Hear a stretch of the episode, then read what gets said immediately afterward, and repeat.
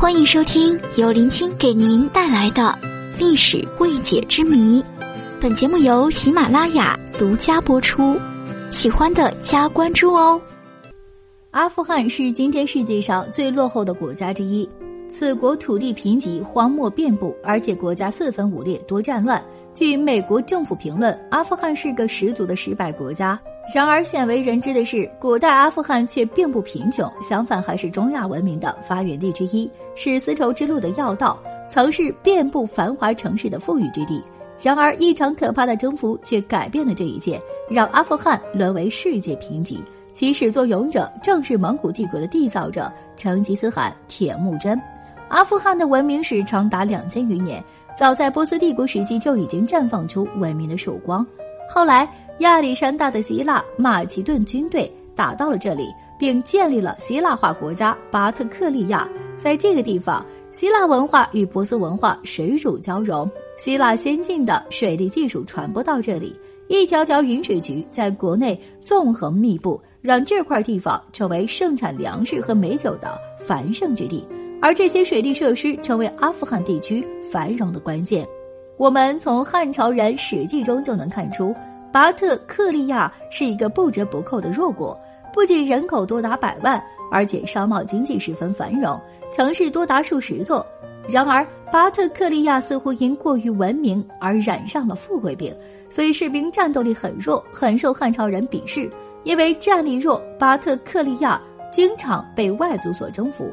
从公元前二世纪开始，先后受到贵霜、突厥、唐朝、阿拉伯以及花剌子模等帝国的统治。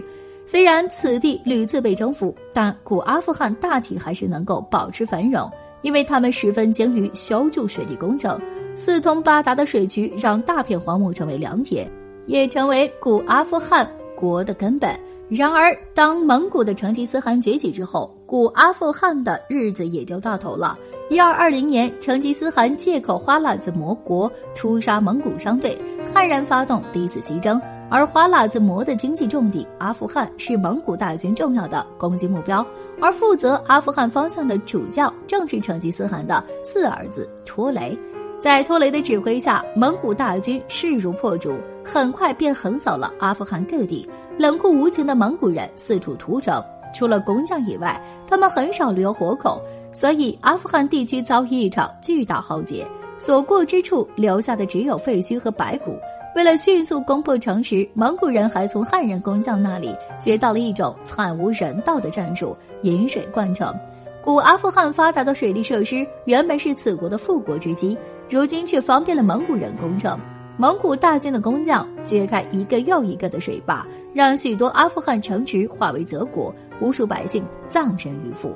此外，由于成吉思汗热衷于游牧经济，所以对城市和农田十分看不惯。于是他命令手下实行退田还牧政策，也就是毁坏农田，将之变为牧场。为了达成这一目标，成吉思汗的大军将阿富汗的水利设施全部破坏，让农田失去水源，最终化为充满盐碱的荒漠。曾经富裕的阿富汗，最终成为一片贫瘠之地。蒙古帝国史专家勒内格鲁塞认为，在蒙古人手中，阿富汗的文明水准至少倒退了一千年，直到今天都没有恢复。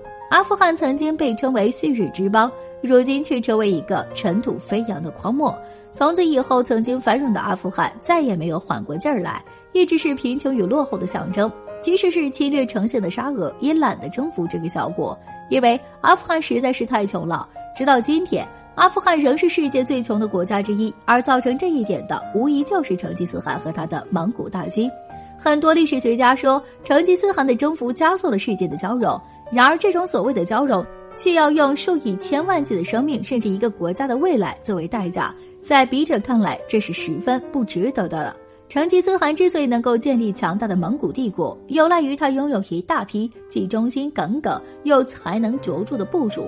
华黎就是其中的杰出代表。他虽出生低微，本来只是个奴隶，但凭借自己对铁木真的赤胆忠心和不懈奋斗，最终成长为蒙古四郡之一，被成吉思汗封为万户侯、太师、国王，也是成吉思汗的侍卫中唯一被他封为国王的人。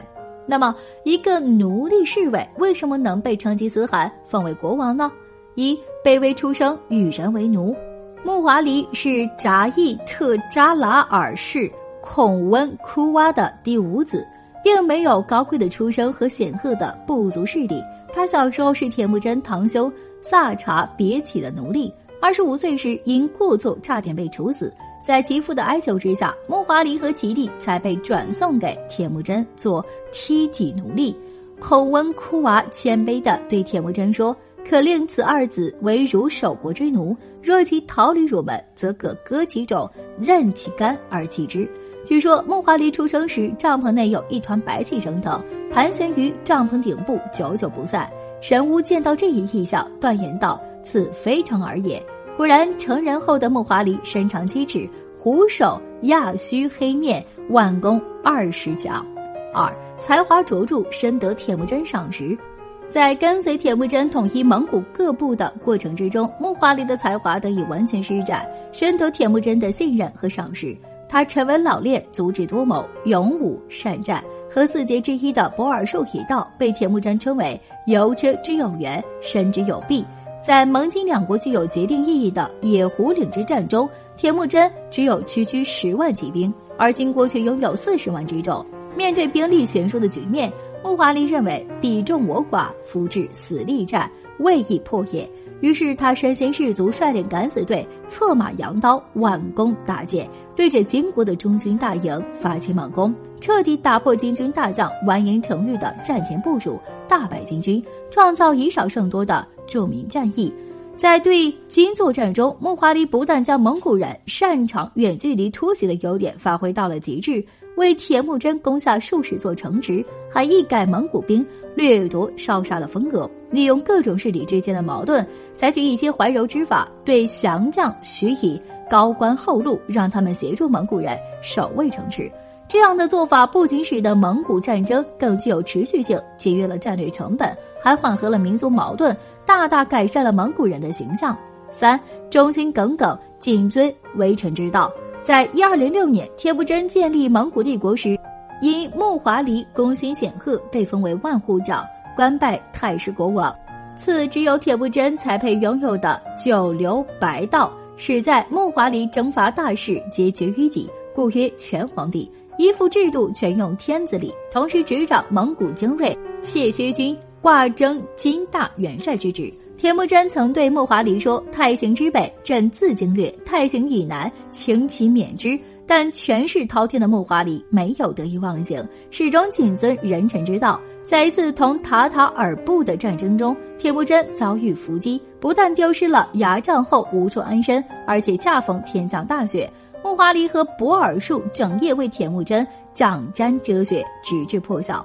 还有一次，穆华黎和铁木真率数十骑，路遇敌兵数百人突袭，一时箭如雨下，情形危急，生死存亡之际，穆华黎挺身而出，勇敢地挡在了铁木真身前，为其挡箭，同时连发三箭射死敌军首领，吓退敌兵，力保铁木真安然脱险。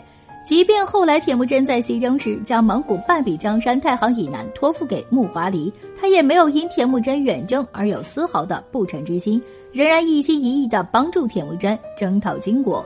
一二二四年，木华黎身染重疾，临终时仍对最终没能攻下汴京而耿耿于怀，嘱咐其子贝鲁兀务必领军攻取。后来，铁木真亲自率军攻打时，还感慨道：“如木华黎还在世，就不用我出马了。”这年春天，木华黎病逝于班师途中，终年五十四岁。洪武二十一年，朱元璋把木华黎作为蒙古名将配享太庙。顺治年间，木华黎的牌位又被清朝帝王请进太庙，永享皇家祭祀。由此，后人盛赞木华黎是关羽转世，不愧为蒙古忠诚第一人。